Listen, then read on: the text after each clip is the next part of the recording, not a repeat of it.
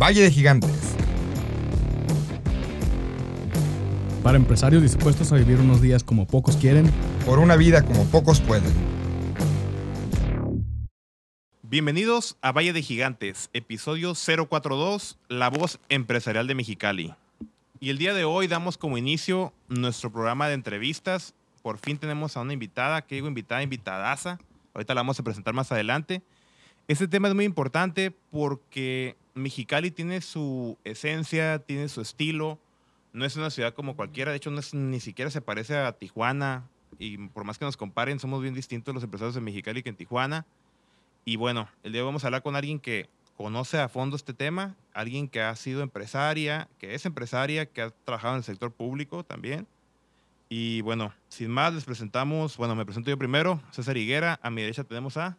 Hola, hola, aquí Andrés Ruelas, muchos buenas tardes. A mi izquierda, el que siempre está Es- aquí también. Isa González, qué onda, qué bueno que vinieron. Y ahora sí, invitadaza. Y le presentamos ahora sí la invitadaza a Rosa León. Pues qué Bienvenida, gu- Rosa. No, al contrario, qué gusto, y qué placer estar con ustedes y poder compartir algunas ideas de lo que ha sido eh, pues el quehacer empresarial. Recordarán que mi eslogan cuando inicié en la radio era donde el acontecer empresarial es noticia. Y yo creo que esa parte sí quisiera dejarla sobre la mesa, ¿no? Este es el quehacer de los empresarios. Y ok. yo creo que hoy más que nunca el empresariado necesita hablar de su quehacer. Ok, muy bien. Y Rosa, antes que nada, digo, a todos los invitados aquí, barrimos, barrimos por igual y a todos los consideramos unos gigantes. Los respetamos mucho, los, los valoramos como personas de la región. Y precisamente eso trata el Valle de Gigantes, de, de dar, de alzar a estas personas que saben y de tener esa aspiración. Así que, aunque el presidente diga que no debemos ser aspiracionales, nosotros sí queremos serlo. Y bueno, aspirando, episodio. aspirando a ser gigantes. Esto es poca sin censura, ¿no? Así es. Este, aspirando a ser gigantes. Rosa, ¿qué te hace gigante? ¿Qué te ha hecho gigante? Tenemos aquí tu, tu currículum que de verdad digo, resumiéndolo, ¿no? Eh, eh, podrías decirnos qué es lo que consideras que te hace gigante, ¿no? Híjole, yo creo que eh, la persistencia. Eh, en cualquier actividad a la que cualquier emprendedor o emprendedora eh, decida i- iniciar, lo más importante primero es que te apasione.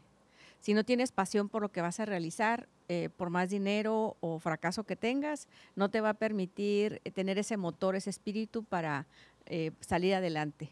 Hablan algunos científicos de que el mayor motor es cuando le tienes amor a las cosas. Y cuando tú no sientes ese amor o esa pasión por algo, pues muy difícilmente vas a luchar por él. Entonces yo creo que lo más importante que quisiera dejar plasmado aquí es que eh, hoy más que nunca necesitamos pasión y amor por las cosas, porque sobre todo ahora que se nos está a la clase media eh, clasificando o reclasificando en una clase media egoísta, en una clase media eh, que no ha tenido un espíritu de solidaridad. Yo quiero decirles que hoy más que nunca tenemos que hacer visible esa solidaridad que existe en, yo, pues, claro, voy a hablar sobre Mexicali, ¿no? Pero Sí, aquí sí. hay N ejemplos de gente que, aún estando en una posición eh, cómoda, han hecho a un lado ese confort para eh, dedicarse a, a atender la problemática que el gobierno no puede solo. Eh, y puedo enumerar N, N, N causas. Y yo creo que aquí lo más importante es, si antes no se hacían visibles, hoy necesitamos hacer visible ese trabajo que está haciendo cada uno en nuestra trinchera. Entonces, eh, esta parte de que nos hace gigantes a, a quienes vivimos aquí, a quienes nacimos aquí, yo tuve la fortuna de irme a estudiar a Monterrey y a mí me llamaba la atención que siempre se hablaba de estos hombres con las camisas, ¿no? Nos arremangábamos la camisa, Sí, sí, sí. eh, decía, decían por ahí, y yo creo que aquí, y, que no nos parecemos a otras regiones, yo creo que tenemos eh, ciertas similitudes. Los seres humanos nos parecemos de cierta forma a nuestra geografía. Entonces, cuando tú vives en un desierto como Mexicali, cuando tú estás en una parte tan inhóspita, obviamente, eh, digo, voy a hacer un, a un lado la parte de la inseguridad, porque la inseguridad también nos ha hecho que nos tengamos que eh, recluir como guetos, ¿no? Y, y- y y resguardar nuestra seguridad. Pero hay que decirle también a quienes nos sigue que la seguridad, la potestad de la seguridad la tiene el Estado que hemos tenido que resguardarnos porque queremos cuidar a nuestra, a nuestra integridad de nuestras familias. Pero si nos vamos al, al, al origen de Mexicali, al origen del norte de México, pues eran ciudad, eran, son espacios muy abiertos, muy inhóspitos, donde obviamente se ha visto esas, esta solidaridad por quienes llegaron a poblar y a repoblar este, esta parte del territorio mexicano. Entonces, sí, nos, sí tenemos ciertas similitudes. Eh, yo me gusta compararme con Chihuahua capital y con Monterrey, Nuevo León. Con esas tres ciudades fronterizas eh, o tres, ciudad- tres, es- tres ciudades de estados fronterizos. Y no menciono alguno de Tamaulipas porque no me tocó vivir en Tamaulipas, no tengo la referencia de Tamaulipas, y menos ahorita que está envuelta en tanta inseguridad, este, por mencionar la masacre de este fin de semana. ¿no? Entonces, eh, que sí escucho a la alcaldesa de Reynosa hablar de esta preocupación que tienen, porque obviamente es una tierra donde también hay una actividad económica muy similar a la Mexicali, que son las maquiladoras, y que la gente va ahí, que es gente trabajadora y honesta, y que se ha visto rebasada por el crimen organizado. Entonces, esta parte, volviendo a qué nos hace gigantes a quienes nacimos aquí, yo creo que es, es este amor por lo por donde vivimos, tratar de cuidar, eh, ahorita que veo este cactus, eh, cuando hicimos el esfuerzo de del verde Mexicali verde, nos decían, ¿por qué quieren plantar Un saludo a toda la gente mexicali verde, Mexica- verde, mexicali verde que han hecho un esfuerzo grandioso por mantener bella nuestra ciudad. Así es. Entonces, y, y paso por algunas zonas y veo que algunos árboles se están secando. Bueno, pues hay que replantar esos árboles que se secaron, ¿verdad? No quiere decir que todos los que plantemos van a sobrevivir. Entonces, el tema es quién los cuida, quién los mantiene, eh, porque ahí está la respuesta de la gente. y Lo veas en los niños, igual que ustedes en el programa, los at- nos, a, a todo mundo nos, a- nos alcanzó la pandemia y tuvimos que suspender nuestro programa de forestación, pero lo estamos, lo, re- lo retomamos en este año con las medidas que la Secretaría de Salud nos lo permitió y obviamente viene el verano, dej- nos vamos, a- no- ahora sí que dejamos de plantar, pero lo que vamos ahorita, como lo estamos haciendo en el Río Nuevo, ahí Jaime Dávila y don Armando Silva, que es ponerle composta, que es darle pues los eh, nutrientes que requieren las plantas, pero bueno, creo que me desvié un poco del tema, pero la idea es esa, ¿no? De dejar claro que eso es lo que nos hace gigantes, este espíritu que no, eh, pues indómito dirían por ahí algunos poetas, este, de, de luchar por, por el lugar donde, donde nacimos. Ok. Oye, este, o sea, yo tengo una pregunta. Ahorita de lo que te escuchaba hablar y decías que nos hace falta, sobre todo ahorita, pues el hacernos escuchar como, pues, como empresarios, como emprendedores. Como jóvenes. como jóvenes, así es. Entonces, eh, digo, y también me, me suena mucho lo que dices de compararnos, no sé, como con Monterrey. Yo siento, siento que Mexicali es como Monterrey, pero hace 20 años, ¿no? Así se va recorriendo.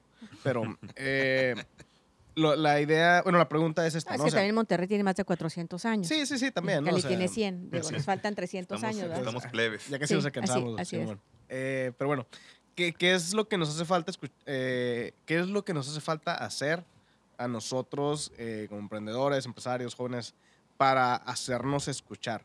Porque, pues sí, siento que es algo que a lo mejor estamos muy ocupados a lo mejor en andar chambeando, hacer lo nuestro, Sí. y creo que se nos olvida la otra parte, pues, que tú dominas, que es Yo- la parte yo- de la comunicación, ¿no? Yo dos cosas eh, pudiera mencionar. Número uno, este ejercicio que están realizando.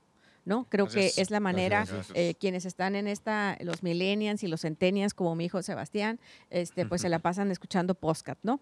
De hecho, un día mi hijo, mi hijo Sebastián vio mi canal de YouTube y me dijo, mamá, tendría como, te estoy hablando de hace como 6, 7 años. Me dijo, mamá, este, tienes 173 seguidores en tu canal de YouTube de esa época. Y me dijo, no te vayas a ofender, pero es que eres muy seria. Necesitas hacer cosas chistosas para que tengas más seguidores. Es que no, no, no, así no vas a monetizar nunca nada. Entonces, Dale. Entonces, este. Y lo contrataste de y- manager, no, me no, imagino. todavía no. Le he dicho que ya se incorpore. Pero bueno, volviendo a tu pregunta. Ajá. El tema es de las, las redes sociales, como lo están haciendo ustedes ahorita. Y número dos, ahora con las eh, eh, acciones afirmativas, donde le exigen a, a este Congreso que en su planilla eh, incorporen a gente joven, tiene que haber un diputado joven. Entonces yo les digo, ¿ya, ¿ya saben qué diputado joven quedó en su distrito o en esta legislatura? Pues yo sé que estaba Sí. Michael Velázquez, pero creo que era el pasado. En el nuevo no sé quién. Bueno, era tarea. él era el del cabildo de jóvenes. Así es. Juli- Entonces, la tarea número uno es ahorita revisar No, Julia, Revisar- Julia Andrea, ¿no? revisar en el Instituto diputada Estatal Electoral. Ah, entra, local. ya- entra ya a la red y checa quién fue el quién, quién quedó Ok. en esta curul, ¿no? Número uno, ver qué agenda trae. Número dos, eh, seguimiento a la propuesta que ella o él presentó en, en el Consejo Electoral y que cumpla sus promesas. Y tres, ahora tenemos, como me lo dijo un investigador del IMCO, eh, mira, Rosa, ahora con el tema de que podemos llevar eh, iniciativas ciudadanas, no tenemos que pasar por la vergüenza de haber sido diputados, ¿no? Entonces, respeto mucho la opinión de este investigador del IMCO, pero yo creo que de- el- se debe de, de rescatar la política, ¿no? La buena política. Entonces, en ese sentido es, este, así como han tenido ustedes el trabajo de Ocupa, ¿no? De ver la gente, oye, nos tenemos que ocupar de quien llegue a ese cargo y de qué acciones van a, van a tomar. Por primera vez en la historia vamos a tener una gobernadora joven y una gobernadora mujer. Entonces, bueno, ¿qué va a hacer Marina por los jóvenes? Es una muy buena pregunta, ¿no? Y ustedes los jóvenes decirle, oye, a nosotros, porque pues anda poniendo pasto sintético en las canchas deportivas, que bueno, pero el trabajo no acaba ahí.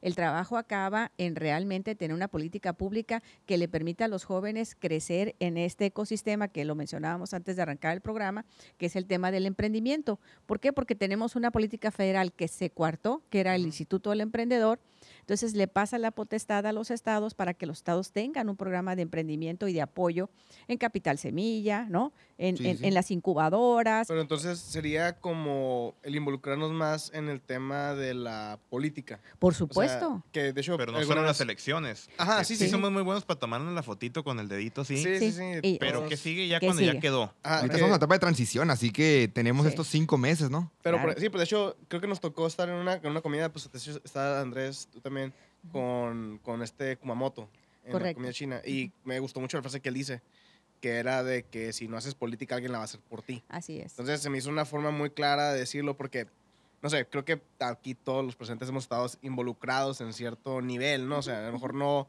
ninguno contendiendo ningún cargo ni nada así, pero pues sí, te, por lo menos te informas, ¿no? O sea, te Así es. informas, Todavía no. eh, platicas con los, Sí. platicas con los candidatos y vas viendo qué onda, ¿no? Eh, o a lo mejor te preguntan. Pero creo que esa es otra cosa y digo, no quiero desviarme mucho del tema del, Ujú. del po- del episodio, ¿no? Pero si el no, no involucrarte en esa política, pues si no estás tú actuando ahí, Espacio pues, ¿cómo no esperas se que te ocupa, alguien representen? lo va, alguien lo va a ocupar. así es. Y Claro. Dailín García creo que quedó finalmente Sí, ¿no? Dailín, Eh, sí, por sí, parte del movimiento, por parte del movimiento ciudadano Ujú. y ella trajo mucho esta agenda, ¿no?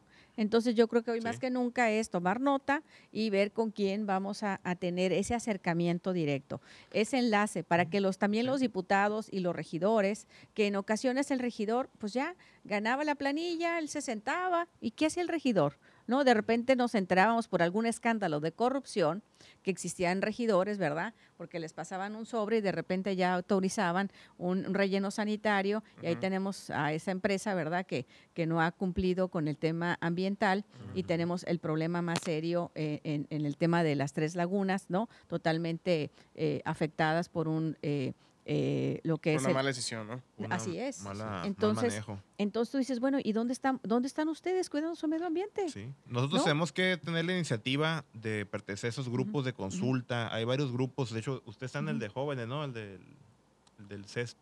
Ah, el. CEGE, el De- Consejo Estatal de Jóvenes Empresarios. Sí, sí, pero es- eh, tiene otro, otro giro. tiene otro giro, pero igual, ahí también la manera de buscar localmente, ¿no? Entonces, bueno, volviendo al, al- a la parte siguiente del- de las preguntas. Rosa, ¿qué es la voz empresarial de México? O más bien, para ti, ¿Cuál ¿qué es o cuál es la voz empresarial de México? ¿no? O en específico de Baja California Mexicali, ¿no? Sí. Bueno, cuando eh, me incorporé, eh, recordarán que durante pues 20 años estuve este, con el programa Expansión Industrial y el eslogan es donde el acontecer empresarial es noticia. Eh, al incorporarme al grupo Imagen, Imagen Radio Mexicali, eh, deciden que este, el programa tendría como nombre eh, Imagen al Día, ¿no? Y entonces la- los mercadólogos dijeron, bueno, ya no vamos a usar el eslogan que usabas en el pasado, eh, vamos a buscarte un eslogan. ¿Y con quién me identifica la audiencia? Pues con el sector empresarial. Uno, Sí. porque fui la, la fundadora de las mujeres empresarias de Coparmex Mexicali. Dos, porque estuve como subsecretaria en la época del sexenio de este, el, el gobernador Osuna. Me tocó ser la primera subsecretaria. Y tres, porque los tópicos del programa están muy enfocados al, al mercado empresarial. Y en el pasado, eh, estaba mencionándoles el tema de Monterrey, yo me dediqué muchos años a la comercialización de espacios públicos eh, de una revista en particular que se editaba en El Paso, Texas, que era la revista Twin Plan News, que eh, duré 19 años colaborando con ellos, recorrí el país donde estaban las maquiladoras instaladas y éramos pues ahora sí que el referente para Washington de lo que estaba sucediendo con las plantas gemelas en México. Entonces, mi, cuando yo abrigo a, arribo a, ¿A, México... a qué te refieres con plantas gemelas? Pues es Twin. Plan, pues Twin Plan es, es eso, la planta gemela que existe. Todas las plantas que están en, Meji- en México tienen una matriz, ya sea en China, en Estados Unidos, en Alemania, eh, en cualquier, digo, en es Francia, Inglaterra. O sea, aquí viene y se instala pues la Twin, ¿no? Entonces, este, ese es un poco el concepto, ¿no? Eh, y bueno, pues volviendo a la- al tema de cómo me identifica la audiencia, este, pues es en ese, en Ujú. ese rubro, ¿no? Sí. Eh, que no, eh, obviamente ahora que estamos en televisión, en el canal 66, también cada, entiendo el perfil de la audiencia de la radio y en el caso del perfil de la audiencia de la televisión, que es más amplio, que llega a otros sectores, por eso re- me reuní con, con eh, a quien le mando un saludo, a, a Alejandro Treviño, y en una dinámica definimos que por primera vez en mm, casi 25 años, he decidido llamarme a mi programa Rosa León, el tema está en la mesa. ¿Y por qué? Porque queremos poner en el foco de la atención una vez a la semana una problemática o un tema este, que nos permita entender lo que está sucediendo en nuestro estado. Entonces, es un poquito la, la, la, el- la evolución de lo que he tenido en la parte de los medios, ¿no? Pero finalmente es por, es por la relación y por con quien me identifico, ¿no? Al final del día. Y a usted, Rosa, que le ha tocado estar en el sector público, en el sector privado, que le ha tocado trabajar con muchas generaciones de empresarios, empresarios que ya están jubilando, nuevas generaciones. ¿Cómo has visto esta evolución del sector empresarial de Mexicali? Sabemos que existen muchos grupos, hay muchas cámaras empresariales, hay cámaras maquiladoras, tenemos al Consejo de Desarrollo Económico, el Consejo de Desarrollo Industrial, tenemos a los nuevos grupos como Cupa, como Todos Somos Mexicali. Sí. ¿Qué nos falta para involucrarnos más como sociedad y para articularnos? Y en estos años que has estado recorriendo, ¿cómo has visto esta evolución, Rosa? Mira, en la parte, voy a hablar por Mexicali, Por Mexicali, sí. sí. este, eh, porque es la, la comunidad empresarial que mejor conozco. Eh, yo creo, el Mexicali, en su origen, y yo creo que en el- eh, cuando vamos a hablar del Valle de los Gigantes, y aunque nos enfoquemos un poco a la, a la geografía de Tecate, ¿no? Donde está en el Valle de los Gigantes, digo, de San Felipe, que es donde está el Valle de los Gigantes, pues yo creo que el Valle, que yo soy del Valle, de Guadalupe Victoria, kilómetro 43, eh, mando un saludo a todos los eh, paisanos. Eh, Yo creo que también el Valle le dio origen a Mexicali. Recordaremos que Mexicali, si se desarrolla una empresa que hoy se llama Pacar, antes Kenworth Mexicana, pues fue a raíz de la necesidad que tuvo la industria agroindustrial, ¿no? El sector agroindustrial. eh, teníamos una planta, eh, los molinos, ¿no? La molinera, teníamos una aceitera, teníamos una jabonera. Entonces, eso fue lo que le fue dando origen a industrial a Mexicali. Eh, Ok. Jugos Cairns, recordaremos, yo trabajé en Jugos Cairns hace muchos años, este, con la familia Cabañas. Entonces, después la familia decide venderle a Nestlé, pero el origen fue Jugos Ah, Cairns. no, sabía, ¿no? no sabía que era. Yo tampoco sabía que era Entonces, No. entonces Jugos Cairns.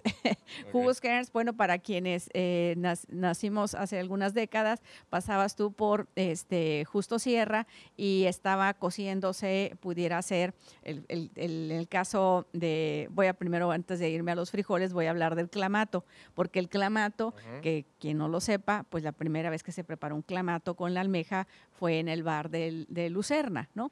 Ahí surge el primer, la primera preparación de este clamato que le a ponen a las Valle de los almejas. Eh, exacto, que le ponen la almeja, ¿no? Picadita, y entonces le echas la almeja y le pones el vodka, y la gente después le ponía cerveza. Ya han ido, ¿no? Ha, ha ido esta evolución de, de esta bebida. Pero quienes pasaban por ahí, pues les podía. Es como cuando pasas ahora por bimbo, ¿no? Sí, sí, sí. Y de repente te da el olor a, de- olor al pan, ¿no? Y como pasas por Saori también, y te da el, o- te da el olor a chapopote, ¿verdad? La cebada. Y en Tecate la Qué cebada. rico Baja California. Así es. Entonces yo creo creo en que Puerto Nuevo. así es. Cierto, Entonces, esta parte nos va identificando de nuestro quehacer, ¿no? que es lo que tenemos aquí. Y obviamente llega un modelo económico, este, que es el Mexicali Industrial Inducido, Ok. que es cuando se empiezan a desarrollar parques industriales, y el, el modelo maquilador que nace en Mexicali en 1965, y tenemos aquí la primera planta que se instala en, ese, en esa época, ¿no? De repente Juárez dice que hasta la primera maquiladora de los Tijuana está. No, no, no, aquí está en Mexicali, no se confundan. ¿Cuál Aquí fue? está. Eh, es, ah, de hecho, todavía existe, ay, mi memoria me falla ahorita, este, eh, pero es, es una electrónica. Eh, está en el sector electrónico, eh, ahorita me acuerdo su nombre. Y disculpa. Mitsubishi eran de las más viejitas. No, no, no, ahorita te digo el nombre. Este No, no. eh, está aquí en el, muy cerquita de donde estamos. Digo, nos, pensé que estábamos en la López Mateos, pero no estamos aquí en, en, otra- en otro, en otro este, espacio. Ahorita me acuerdo el nombre. Ok. Eh, porque de hecho hubo una, hubo una celebración este, y ahí estuve, pero bueno, una disculpa por no recordar. Ahorita lo busco en, mi, en, mis, en mis notas. Eh, y bueno, el tema es de que llegan las maquiladoras a, a Baja- a México eh, y particularmente a la franja fronteriza Ajá. y Mexicali se, des- se detona de manera muy significativa este sector. Entonces hubo como una pugna entre el empresariado local y los maquiladores, porque a los maquiladores los veían como los gerentes, ¿no? Porque Ok. al final del día, pues es un centro de costos, ¿no? Ujú. No es el dueño. Ujú. Entonces, este, eh, el tema aquí es cómo aprovechamos, cómo no pelearnos, pues finalmente ahí están. Finalmente ahí están generando un empleo Así y es. podemos, eh, lo que no hemos podido hacer en nuestro país, y ahí es mea culpa, ¿verdad?, de, de- de que no hemos tenido esa capacidad, eh, la comunidad empresarial y el gobierno, de generar eh, lo que son las cadenas de valor o desarrollo de proveedores. Ahí está nuestro Supone que en. México nomás el 3 al 5% de las, em- de las maquiladoras, los insumos son comprados por empresas locales. Es un tema que queríamos tocar más adelante, pero lo acaba de tocar Sí. usted. ¿Qué nos falta? ¿Por qué no ha habido? Y- Comentas que desde, desde el 66 ya hay maquiladoras en 65. México. 65. ¿Cuántos años han pasado para que todavía ese número no haya incrementado de proveeduría nacional? ¿Por qué nos- nosotros como mexicalenses no hemos podido ser dueños de empresas o crear empresas nuevas que le puedan vender a estas grandes industrias? Yo creo que el primer tema es, y lo voy a decir bien claro, es una falta de política de Estado. Cuando tú tienes una política pública que le favorezca, si tú analizas lo que sucedió en Corea, ¿no? Corea y México más o menos en la misma época, es. este, primero se- eh, invertir en el sistema educativo, número uno. Si tú no tienes una, una, un- una, eh, un- una más, no quiero decir que- eh, capital humano preparado para desarrollar eh, la integración de una cadena productiva, jamás lo vas a lograr. O sea, es la parte de ese chip donde tú le vas a decir al, al coreano de qué manera él puede ser proveedor. Entonces, eh, de, si tú recorres la línea del tiempo y ves Corea, en la época que empezaron ellos, entonces tú ya ahora, eh, digo, mi teléfono es otra marca, pero de repente puedes traer un Samsung, ¿no? Y ya tienes, una, ya tienes tu propia línea de autos, ya haces vehículos, haces electrodomésticos, haces una cantidad de marcas propias. Pero ellos primero empezaron como maquiladores. Pero el Estado, ¿no? Ahora sí que dijo el Estado, eh, voy a invertir en estos tres sectores y voy a desarrollar el- una tecnología tan eh, de vanguardia que le permita competir mis marcas en el mundo. Sí. Pero eso, eh, pero pues también fíjate cómo- cuánto tiempo dura un niño estudiando, cuántos idiomas tiene que hablar, eh, la preparación que tienen. Y este país, pues somos relajados, ¿no? Somos O sea, flojos. imagínate un niño que va de 8 a 12, ¿no? Y donde el maestro pues tampoco tiene las mejores credenciales. Entonces, ese es un pro- el problema número uno es educación. El, el segundo problema es el financiamiento. Porque en ocasiones si alguien tiene una muy buena idea y demás, y te sales al mercado y para competir tienes que comprar una máquina CNC que vale N mil dólares, pues bueno, ¿de dónde los vas a sacar? No puedes ir al mercado y decir, a ver, yo quiero comprar esta máquina, ¿verdad? O necesito esta certificación que me cuesta N número de dólares para certificarme, porque tú en el momento que le tocas la puerta a cualquier industria de exportación, si estás en el sector aeroespacial, te va a pedir la certificación para el, para el, para el sector al que se estás dedicando. Industria automotriz, industria médica, la que me pongas. Y están ustedes que son intangibles. En- Sí. software y le están pidiendo Sí también. nos han pedido, claro. todo. Entonces, esta parte yo creo que es la más, eh, eh, el reto que tiene esta generación, realmente de dar ese brinco, pero no lo podemos hacer si el Estado no da esas facilidades y si el Estado no le invierte en la educación. Y a veces no es que nos dé nada, ¿eh? A veces nomás con que no estorben. No tanto. estorben, Que si no claro. estorbe, que Déjanos trabajar, por favor. Oye, pero eh, lo que mencionas del tema de la educación me, me brinca mucho porque siento que, no sé, por ejemplo, los tres somos ingenieros. Y pues el común denominador cuando estás estudiando en ingeniería es de que sales y no, pues voy a trabajar en Skyworks, voy a trabajar en Bosch, voy a trabajar en estas empresas eh, industriales que están aquí en la región. Eh, pero a lo mejor eh, es, es un tema como de cultura. O sea, sabes que no, no voy a salir y voy a trabajar en, sino voy a salir y voy a crear mi. Entonces, creo que es también el tema ese de la cultura. O sea, porque sí es cierto, pues, o sea, lo que mencionas de que en Corea quisieron como que desarrollar su propia tecnología y todo eso, pues aquí creo que ni siquiera va por ahí la, la forma de pensar de los estudiantes que tenemos ahorita aquí. Entonces, pues a lo mejor también es parte de eso, ¿no? O sea, el invitar a que los jóvenes, pues, sí, o sea, no piensen exclusivamente en que, ah, voy a salir y voy a trabajar en nuestras empresas, no, o sea, voy a crear a lo mejor, voy a desarrollar tecnología, voy a desarrollar algún tipo de innovación y todo eso. Yo creo que hoy se puede hacer, mira, el tema de materiales. Ajá. Ya CETS Universidad tiene su laboratorio de materiales, la universidad está haciendo su laboratorio de materiales para el sector aeroespacial y bueno, los jóvenes pueden en un momento dado, ¿no? Este, eh, ahora, el, que, el hecho de que tú entres, no, digo, no quiero satanizar el que entres y trabajes Ajá, en sí, una no, no. industria de exportación, Ajá. al contrario, es formativo, conoces perfectamente el sistema Sí. y le puedes dedicar un par de años a entrenarte, porque eso es lo que te terminas haciendo. ¿no? Ganando toda esa, esa, es- esa, Expertise. eh, Todo ese conocimiento, todo ese conocimiento y bueno, y ver también qué so- cuáles son las áreas de oportunidad. Entonces, ahorita, por ejemplo, en la Comisión de Desarrollo Industrial de Mexicali, donde me honro ser consejera, eh, se está desarrollando por primera vez, ¿no? De decirle a, la- a- cuando vienes a invertir a Mexicali, bueno, porque hay otras empresas que dijeron, bueno, aquí está eh, esta, es- eh, como se le decía en el pasado, ¿no? Aquí está, está esta empresa tractora, ¿qué empresas pudieran ser las gacelas que le llamábamos en el pasado, ¿no? Pudieran ser factibles.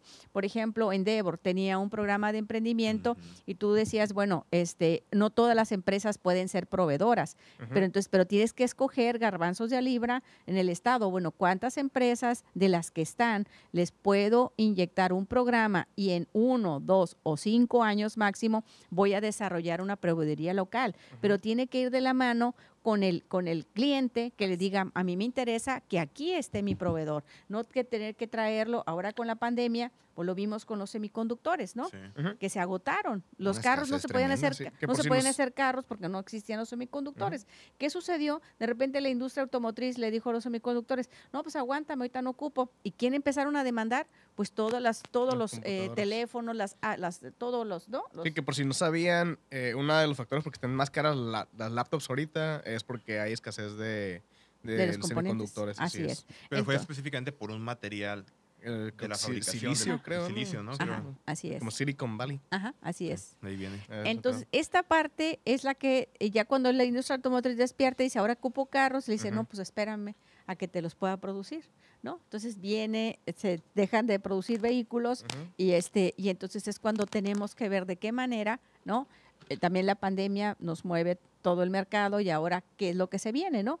Este, en el pasado, pues todo el mundo quería trabajar en una oficina, en un corporativo, y ahora te das cuenta que puedes estar en tu casa y puedes hacer mm, quizás no lo mismo, pero una, una mm, en gran medida actividades que te permitan hacerlos de manera remota, ¿no? Saludos a mis programadores. Y hablando de eso, Así es, pasando al sí. siguiente tema, ¿no? Que traes tú, Isaac, o sea, ¿cómo ha cambiado este sector? Sí, o sea, O sea, tú- ¿cómo- tú- tú explícanos. ok, ¿cómo has visto? Porque la verdad que me está encantando como el, todo el background, así que traes, me estás ayudando a conectar varios puntos. Eh, pero, ¿tú para dónde ves que va? O sea, porque digo, dicen que para eso te sirve más conocer historia, ¿no? Para no cometer los errores del pasado. ¿Cómo ves tú, en base al contexto que ya traes y lo que traemos ahorita eh, de la comunidad empresarial y lo que se está desarrollando, a lo mejor ya a un nivel México?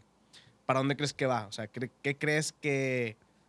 O, qué es lo que, si no ves que va para ningún lado, qué es lo que deberíamos hacer para que sí, a fin de cuentas, pues crezca o haya cierto progreso en esto de aquí? Bueno, eh, yo creo que cu- cualquier joven ahora con su eh, buscador puede perfectamente ubicarse, ¿no? eh, cuáles son las tendencias de los mercados. ¿no? Sí. Por ejemplo, ahorita hablamos del tema de los semiconductores y demanda, pero también es nuestra ubicación. ¿Dónde estamos? Estamos en la frontera más importante de México, que es con California. Entonces, todo el tema logístico no lo hemos visto como una gran oportunidad para detonar. Ahorita me acaban de mandar un mensaje donde este, una empresa está preocupada porque se está saturando el, el puerto de Ensenada, se está saturando Manzanillo. Entonces, también es un problema para los, ¿no? Para, eh, eh, para los, eh, para las industrias marítimo. que el transporte marítimo. Entonces, yo creo que eh, en buena medida, ¿por qué? Porque no desarrollamos eh, Punta Colonet o porque no hemos desarrollado otros espacios para, para el crecimiento. Ok. Eh, y, y esto lo tiene que uno ver, bueno, ¿a qué me voy a dedicar donde estoy? Eh, al final del día, eh, creo que tenemos grandes ventajas comparativas considerando la ubicación. Y dos, el tema de los jóvenes es prepararnos para todo lo que ya que llegó para quedarse, ¿no? Que es el comercio electrónico y hablando del tema de logística, ¿no?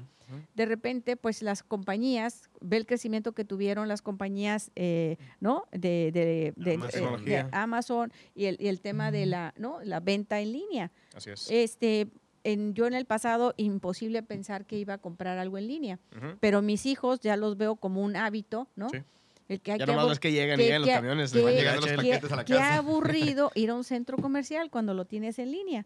Entonces, eh, uno tiene otra, o, o sea, tienes que pensar en el, en el modelo de negocio que se desarrolló a partir de la pandemia y lo que tenemos que hacer eh, a, a raíz de ello. Ujú. Entonces, y que no se adapte, adiós. así sí. es. Como ves, va en México. Y checar Ajá. las tendencias, como comenta Rosa. Sí, yo creo que ahorita tendrías que estar viendo eh, no, los mercados, qué es lo que viene y este y volvemos también a lo que te apasione. Ajá. Porque también si te vas a dedicar a algo que no te guste, pues va a ser muy difícil que, que te desveles y le dejes ahí también tu, tu todo tu tiempo y tu energía. ¿no? Sí, hay hay un diagrama, ¿no? De que algo es como tres círculos. ¿Lo sabes Lo cuál que es? eres bueno, Ajá. lo que te gusta y lo que te va a dar de comer. Así o sea, es. ¿cómo juntas eso? Y eso lo aprendí aquí de Aníbal Avilés. Así es. Pero Rosa, me encanta lo que estás diciendo. Hemos llevado años, años escuchando de que, oye, pues Mexicali, ciudad fronteriza, ciudad con excelentes universidades, con centros técnicos, ciudad con muchas empresas tractoras sólidas, estables, que tienen una industria maquiladora muy estable aquí en Mexicali. ¿Y por qué no hemos detonado? ¿Por qué, por qué no hemos ido un Corea? ¿Por qué no hemos ido un Tijuana? ¿Por qué no hemos ido un Singapur. Monterrey, un Singapur, un Taiwán? Toda esa zona de que pasaron por guerras, Sí. Corea, Taiwán, Singapur, Hong Kong, que, que sufrieron revoluciones, el Turquía también, Brasil, que sufrieron revoluciones y que están creciendo muchísimo. Tenemos gente capacitada, tenemos empresarios de nivel en Mexicali, tenemos todo. ¿Qué? ¿Qué pasó o qué ha pasado? ¿Qué ha pasado? Yo creo que volvemos al tema cuando entras a una zona de confort. Mientras que, mientras que los jóvenes sigan teniendo la posibilidad de que te incorpores, de que trabajes, de que hagas, ¿no? Los mexicalenses nos gusta mucho la convivencia, ahora que estamos con el tema de la cerveza artesanal, Ajá. llega el fin de semana, platicamos, ¿no? Platicamos muy padre con nuestros amigos, entonces no nos, no nos complicamos mucho la existencia. Eh, yo creo que falta como que ese estímulo para decirle a, a estos jóvenes, hay más, más allá de ello, ¿no? Eh, yo creo que entre ustedes, hoy más que nunca, pudiera armarse, así como existen los clústeres, ¿no? Este, ver, ver de qué manera, bueno, si el clúster médico trae esta tendencia, el clúster aeroespacial tal. eh, de hecho, ahorita acabo de publicar en mi Facebook, va a haber un evento en Tijuana, volvemos al tema Tijuana, ¿verdad? Una plática en el clúster aeroespacial. Y yo creo que ahí pudiéramos este, buscar. Ahora, el tema también tiene mucho que ver. Yo espero que la universidad y el CETIS retomen estas pláticas donde venían premios Nobel, ¿no? A, Sí. a- a dar pláticas aquí a, la- a las- a los centros universitarios y que estos jóvenes se vean reflejados en estos científicos que han innovado y que han transformado, ¿no? Por sus Ujú. descubrimientos y sus aportaciones en, en distintos ámbitos. Eh, necesitamos empezar a traer más gente, si ya no de manera presencial, de manera virtual, Virtual. que se sigan haciendo a través de estas plataformas, ¿no? La manera de cómo, de cómo eh, presentar modelos y de cómo estimular eh, esta materia gris o esta inquietud, porque tampoco es para todos, o sea, no todos van a ser empresarios, va a haber excelentes directores, excelentes Ujú. gerentes, pero eh, necesitamos sí que la materia gris en el tema empresarial se empiece a desarrollar más, eso sí es sin duda. ¿A quién le toca esa tarea? Las cámaras o los organismos empresariales sí tienen una tarea, así como decimos que el Instituto Estatal Electoral tiene como una función la participación ciudadana. Y si tú dices, si, me- si en la elección actual votaron eh, en promedio el 37, el 38%, reprobado. Reprobada la no, ley, no eh. ha cumplido esa tarea de, de, saca- de- de promover y estimular a la población para que salga a votar. Ahí tiene una asignatura pendiente el Instituto Estatal Electoral y el INE local, ¿no? En la parte que le toca. ¿Qué le pasa a las, a las cámaras empresariales y organismos empresariales? Por ejemplo, Index no es una cámara, ¿no? Es, Sí. es, un, es un grupo de empresas de exportación, ¿no? Entonces, ¿qué hacen las, eh, qué han hecho ellos también a través de sus conferencias también? Es decirles, bueno, es- estos somos, esto es lo que necesitamos, cómo traemos proveeduría local. Entonces, yo creo que si se comunica Index con la Comisión de Desarrollo Industrial de Mexicali, con esa parte, ¿no? De qué es lo que pueden hacer entre ambos, ¿no? El sector local, y me estoy hablando de servicios donde está Coparmex, donde está Canaco, donde está Canirac, donde están otros organismos empresariales que finalmente le van a hacer afín a una tractora que va a estar en Canacintro o que va a estar en Index, ¿no? Entonces, esta industria de, exportación, Poco los- yo creo que entre ellos, Los y yo creo que el CCE también, digo, si es quien aglutina al final del día a todos los organismos empresariales de Mexicali, y me faltó mencionar al Consejo Agropecuario, ¿no? Lo que es, eh, yo conversaba con, con presidentes de este organismo y la preocupación que tiene el sector es el envejecimiento de quienes están en la industria del campo. O sea, ya los jóvenes no se quieren quedar en el campo, no hay arraigo por el campo. ¿Y qué terminan haciendo? Rentando las tierras. Sí. ¿no? Entonces eh, se vuelve un negocio de viudas, como lo que pasó en Mexicali, ¿no? sí. Entonces, el negocio de viudas es, pues, eh, eh, haz un parque industrial o haz naves industriales y si se te van a rentar y si te, quita el- te quitas de broncas, ¿no? Sí. Pero el tema está, no Pero- Entonces, dejemos, qué bueno que existen las rentas, pero hay que, hay que estimular. En otras ciudades existen el Capital Ángeles, ¿no? Capital Ángeles o Capital Semilla, este, donde van y apoyan a, a estos, proyectos de estos emprendimiento. proyectos de emprendimiento. Ahora, vuelvo al tema, si el gobierno no lo hace, a quien nos toca hacerlo Eso. es al sector privado, porque no vamos a esperar a que el gobierno venga con ese afán. Qué bueno que está atendiendo a la, a la clase más necesitada, lo aplaudo y lo celebro, pero en México no todos son los 50 o 60 millones de pobres que tenemos, y más los 10 que se sumaron ahora con la pandemia, ¿no? El Estado necesita seguir apoyando al otro 40% que no está en la extrema pobreza o en la pobreza. Para que ese 40% brinde Ayude. empleo, soporte. a Ayude, este- Sí, correcto. para que le extienda la mano al otro. Pero, ok, sí es cierto. Entonces, a ver, creo que como haciendo un así general de todo lo que has estado diciendo, pues es una articulación entonces de lo que yo le llamaría el ecosistema empresarial, pues. Sí, o sea, si tenemos a lo mejor el- las empresas privadas que sean tanto industria, eh, industria de transformación o el campo y todo eso, a fin de cuentas, pues todo está conectado. Entonces, creo que sí es cierto. O sea, tu diagnóstico es que estamos en una zona de confort y ahí nos estamos quedando. Y creo que sí. es- Entonces, eh, y evidentemente a lo mejor ahorita para el gobierno no es una prioridad el ayudar a estimular el desarrollo empresarial de, pues, de la región donde sea que esté quien nos esté escuchando ahorita, ¿no? Ujú. Eh, así que no importa dónde lo, lee, dónde lo escuches, ¿no? Entonces, creo que lo que, lo que cacho que estás tratando de, de picharnos la idea es que pues tenemos que ponernos de acuerdo. Entonces, el, el ecosistema empresarial, tanto la industria privada o las empresas privadas que, están, que tenemos que comenzar a innovar y tenemos que comenzar a, a generar más este, tecnología, generar procesos más inteligentes, materiales o lo que tú quieras, y tratar de eh, estimular a los nuevos jóvenes que vienen para que se sumen y estén innovando, no nomás tener a, a jóvenes y tenerlos en lo que le llaman la hora nalga, ¿no? O sea, estar Ujú. sentado nomás ahí capturando información y tratar también de coordinarnos con las universidades, decirle, mira, esto es lo que viene, esto es lo que se va a necesitar, y pues que las cámaras también actúen como un organismo que nos pueda representar y que traiga y que nos apoye a impulsar las tendencias y aprovechar las tendencias de mercado, ¿no? Entonces, pues básicamente no estamos coordinados para nada. Entonces necesitamos pues tener esa coordinación, ¿no? Aunque exista un consejo que se llame coordinador. Así El- es. Que, ajá, para los que eso me hace falta. El, CCE que mencionó este Rosa es el Consejo Coordinador Empresarial, ¿no?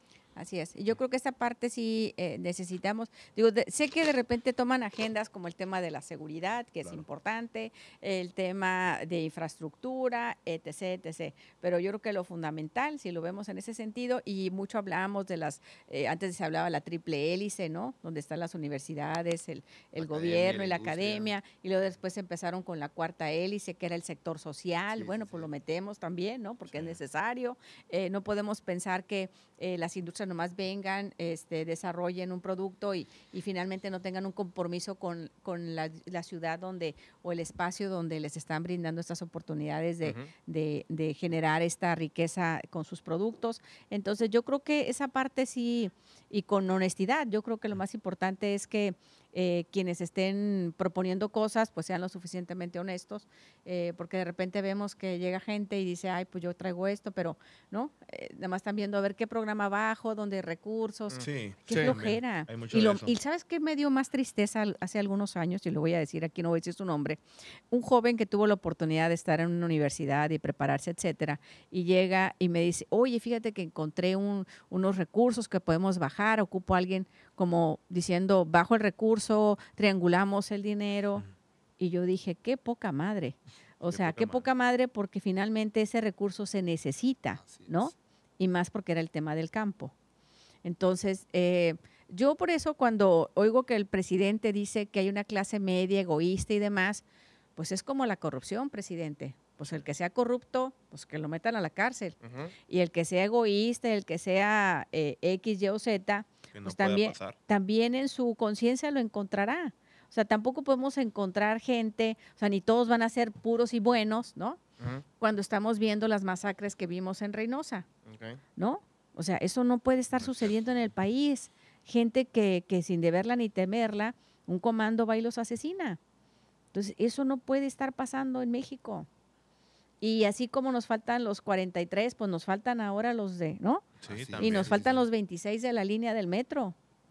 Entonces, toda esa parte es importante que entendamos que, que si no le ponemos orden a este país, se nos puede ir de las manos. Así es. Eso, esto yo creo que es la responsabilidad que tienen los jóvenes, hoy más que nunca.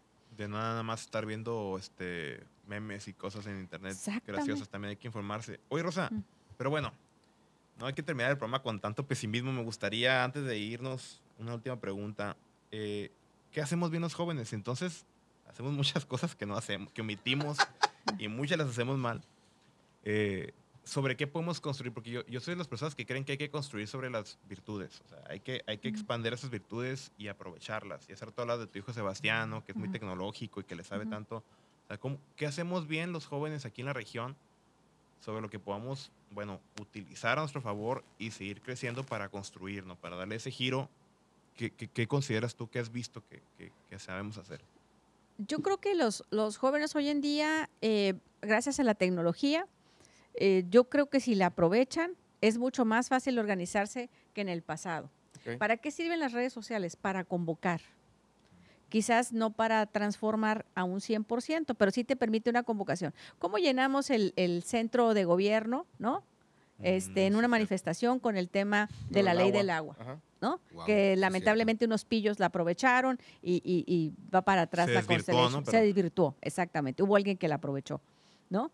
Y no voy a decir nombres, pero ya sabemos quién. Eh, Sonora se llevó una inversión de 500 millones de pesos, de, dólares, así, ¿no? Entonces, pero volviendo al tema, ¿qué, pueden hacer, ¿qué pueden hacer los jóvenes hoy en día? Eh, pues, eh, que, digo, tu pregunta es qué de lo bueno rescatamos. Pues de lo bueno es que eh, tienen ustedes, eh, ahora sí que la gran oportunidad de transformar eh, en una, eh, volviendo al tema pacífico, ¿no? A través de las redes sociales, organizarse y buscar la manera como nos podamos entender mejor en esta comunidad para progresar. Mexicali lo tiene todo. A mí cuando me dicen Mexicali, yo les digo, está destinado a crecer. Está destinado a... a- eh, cuando tú platicas con cualquier director de un banco, viene y se, habla se abre un banco nacional este, aquí en Mexicali, yo platico con el director y le digo, ¿qué vieron en Mexicali? ¿No? Porque para que un banco decida ponerse en Mexicali, como es el caso de Banregio, ¿no? Voy a poner su nombre, o Banbajío, que son dos, dos bancos eh, que finalmente tienen que, ¿qué indicadores ven en Mexicali? ¿No? Pues el indicador es esto, lo que estamos platicando, ¿no? Son los jóvenes, son las oportunidades, es la plaza, es el mercado, son sus vocaciones, ¿no? Entonces tenemos, eh, que, que- que cualquier israelita quisiera Estar a dos horas de estar a- a- Diego. así es y tener un distrito de riego como el que tienen. Entonces tú dices, bueno, ¿por qué la gente no quiere cultivar? Pues porque a lo mejor el, el tema es cómo dejo de sembrar trigo, algodón, este, ¿no? Productos tradicionales que quizá no tengan mayor rendimiento. Y ahorita hay una revolución porque se planta el, ma- el maíz amarillo, pero volviendo a tu pregunta, este, ¿qué, qué, qué le veo de bueno a los jóvenes?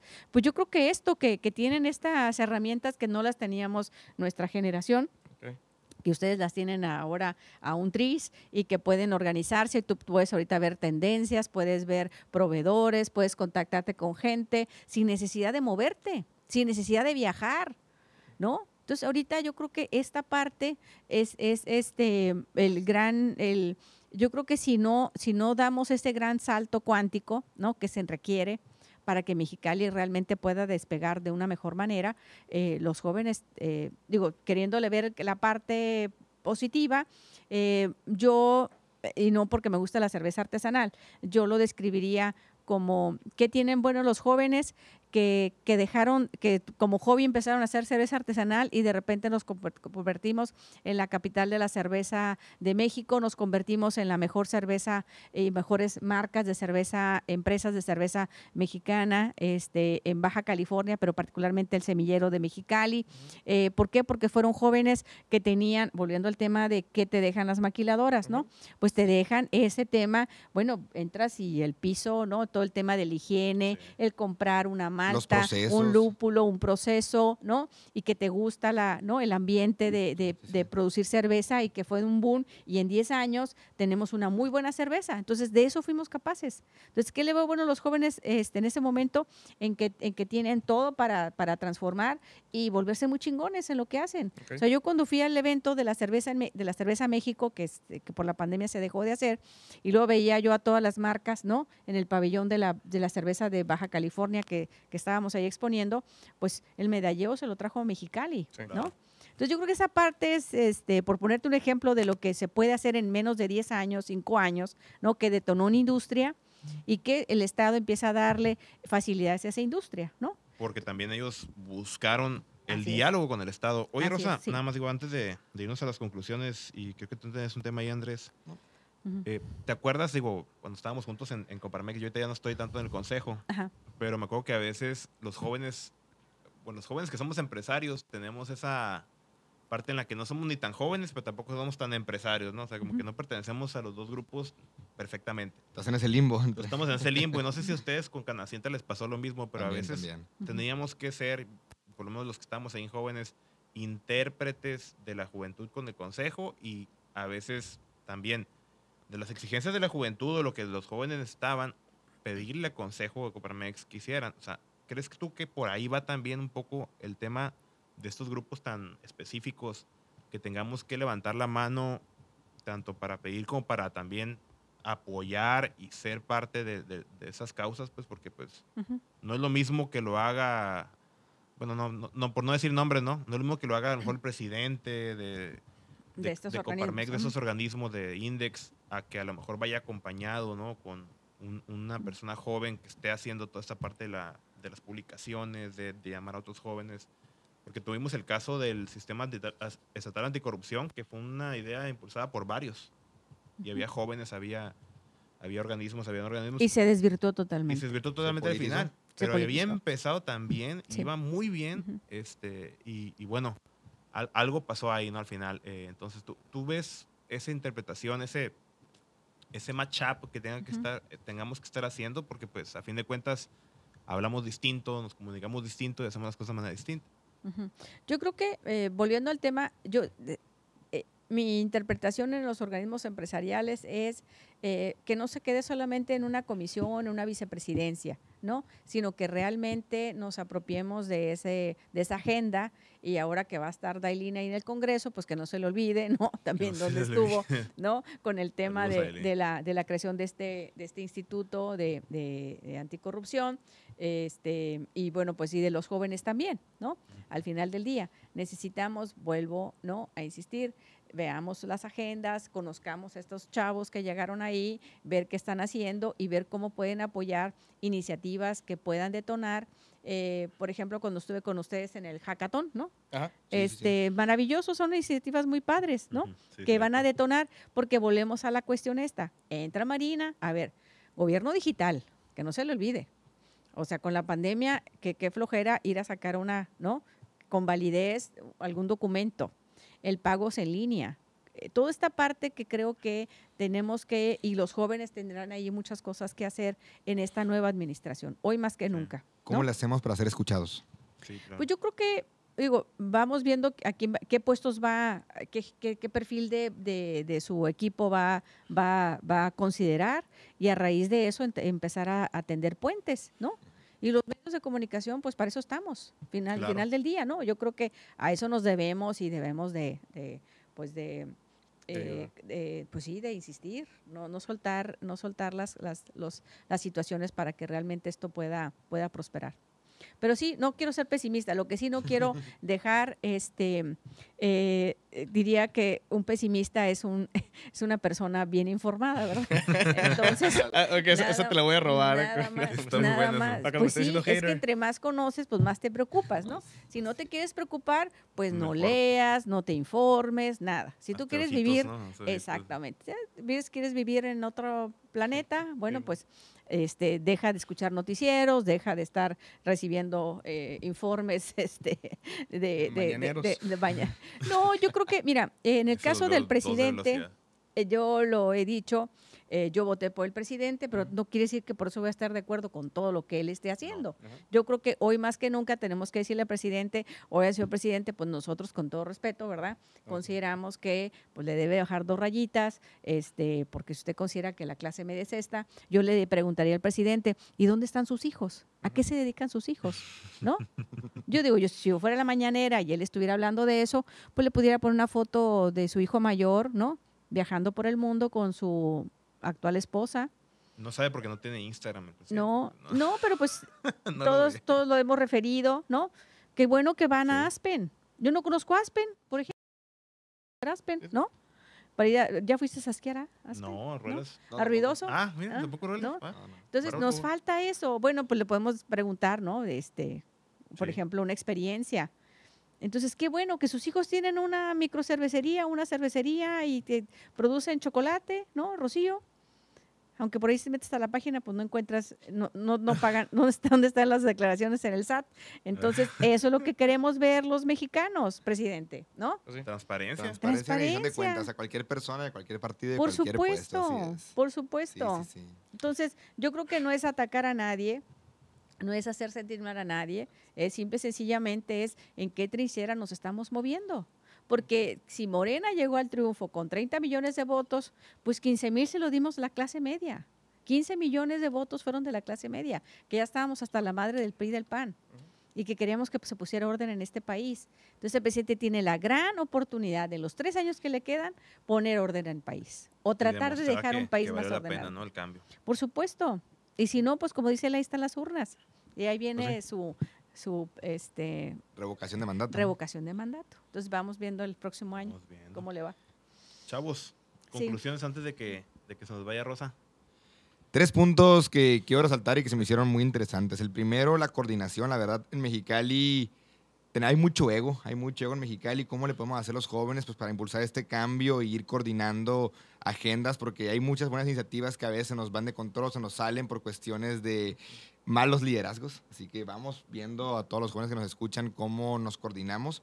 El tema de los objetivos, a veces, pues como, em- como empresarios, eh, queremos hacer de todo un poco y creemos que les sabemos a todos, y no, pues debemos enfocarnos en objetivos.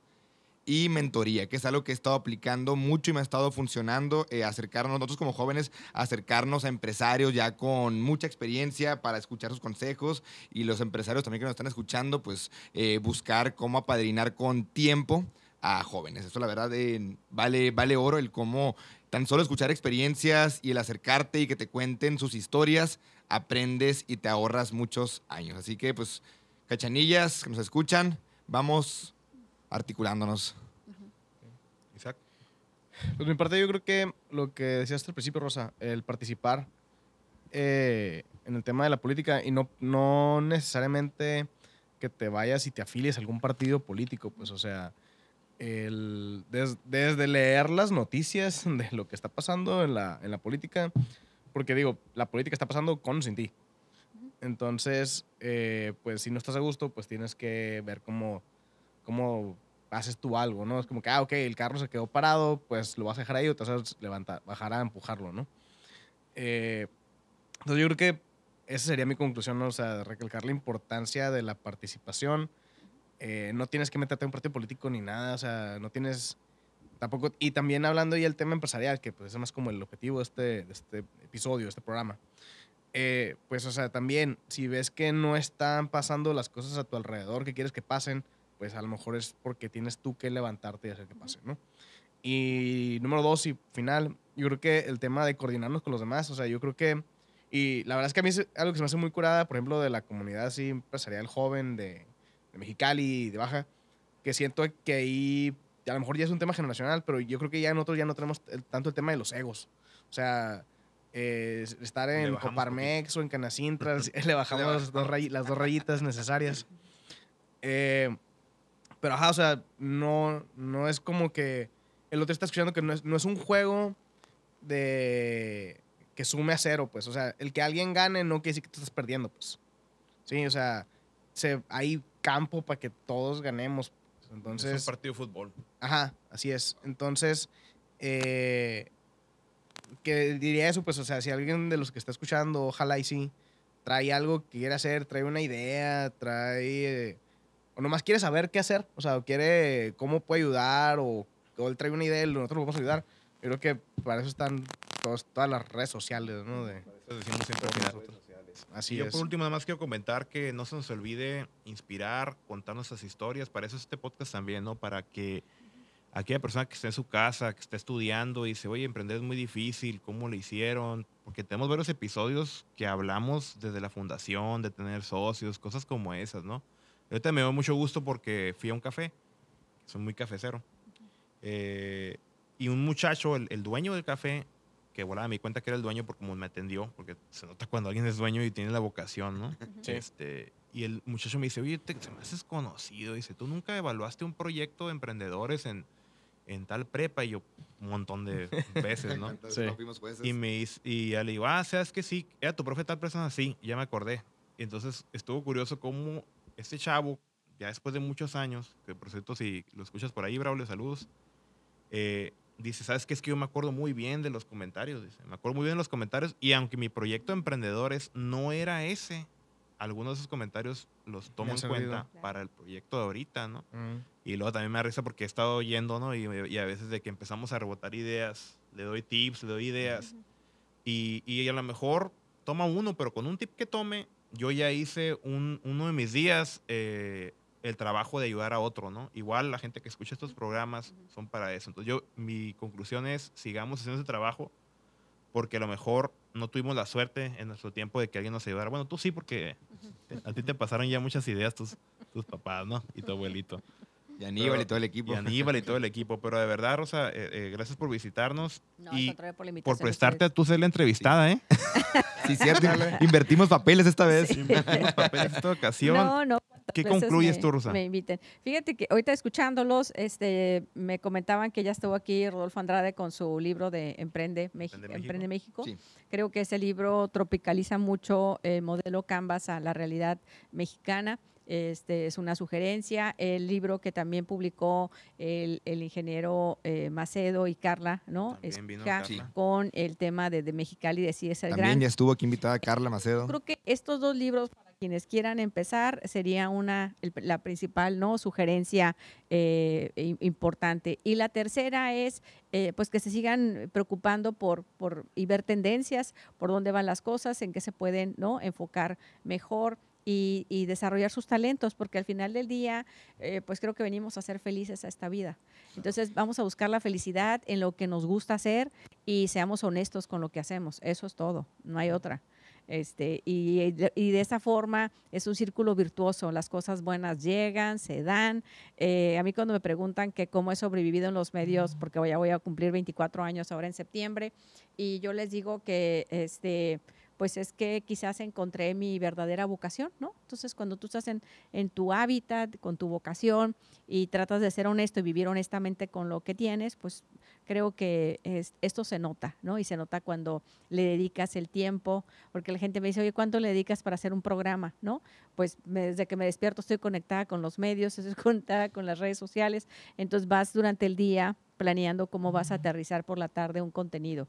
Entonces, pues gracias por la eh, invitación, felicidades por el trabajo que están haciendo y que sigan Gracias. muchos eh, podcasts más de, de estos esquemas y, y cuando puedan visiten el Valle de los Gigantes, que es una Sí, experiencia ya. increíble. Vale, una vuelta y tenemos vale- unas fotos. vale la Vale. pena eh, ver esa majestuosidad de la naturaleza y que también hay que decir que, eh, como algunas otras plantas endémicas, ¿no? Eh, hay que preservar en nuestra región.